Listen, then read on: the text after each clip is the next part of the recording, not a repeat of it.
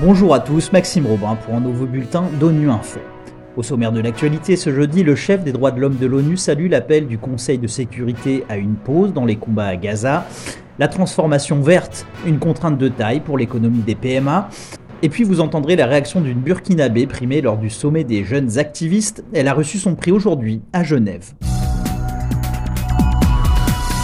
Le chef des droits de l'homme de l'ONU, Volker Turk, a salué ce jeudi l'appel du Conseil de sécurité à une pause dans les combats à Gaza. Il a exhorté les belligérants, je cite, à créer un espace politique pour sortir de cette horreur. S'agissant de la lutte contre l'impunité en matière de violation des droits humains, Volker Turk a souligné que le recensement et l'analyse des preuves étaient un processus long et nécessaire.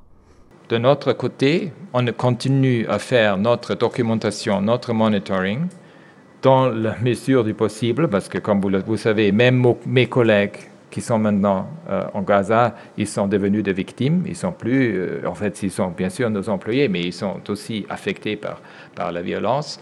Alors, c'est clair qu'on va continuer à faire la documentation de toute façon, avec toutes sortes toutes sortes de moyens. À cause de ça, c'est très important pour moi aussi d'avoir accès et pour mes collègues d'avoir accès.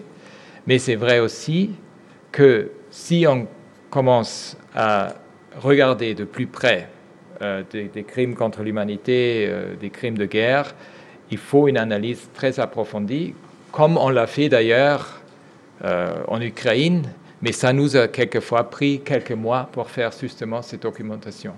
Alors ça, c'est le problème actuel parce qu'on n'a pas suffisamment accès et on n'a pas suffisamment accès à, à évaluer et conclure, surtout en ce qui concerne des crimes comme ça. Pandémie de Covid, croissance au ralenti, inflation, tensions géopolitiques, les économies des pays les moins avancés sont déjà grippées par beaucoup de facteurs, c'est ce que pointe le dernier rapport sur les PMA de la CNUSED, la conférence des Nations Unies sur le commerce et le développement. C'était sans compter la contrainte de mener une transformation verte qui complique encore la donne. Les précisions de Rolf Traeger, il est chef de l'unité des PMA à la CNUSED. Un des défis du développement des pays les moins avancés, c'est que non seulement ils doivent se développer, construire des infrastructures, s'industrialiser, mais ils doivent faire tout ça dans une euh, façon qui soit consistant avec euh, une transition à une économie à bas carbone. C'est ce qu'on appelle une transformation structurelle verte. Donc le fait de prendre en considération toutes ces contraintes environnementales, ça augmente le coût de leur développement et de leur transformation structurelle.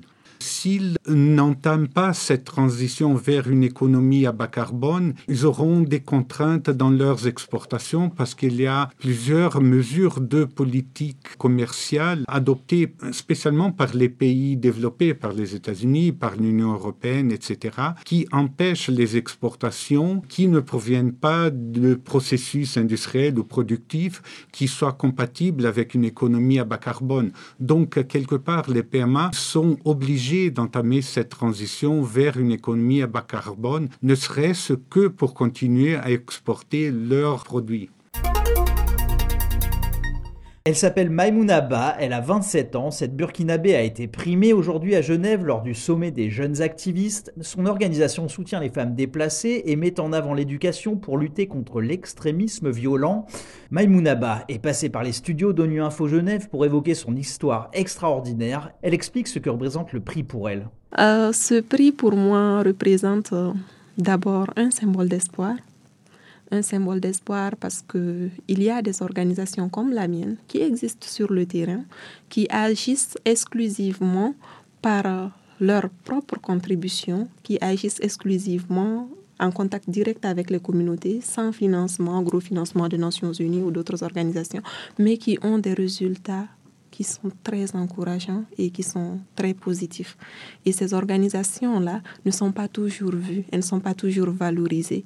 Et le fait qu'on vienne me découvrir là-bas, dans mon Sahel, avec ma petite organisation, avec mes petits, mes petits camarades militants, c'est vraiment un grand signe d'espoir que aucune action n'est vaine et que quelque part l'humanité a toujours l'œil sur ce qui est fait de bien un peu partout et c'est tout le mérite des organisateurs. Voilà, c'est tout pour ce bulletin d'ONU Info. Merci à tous de nous suivre et à demain.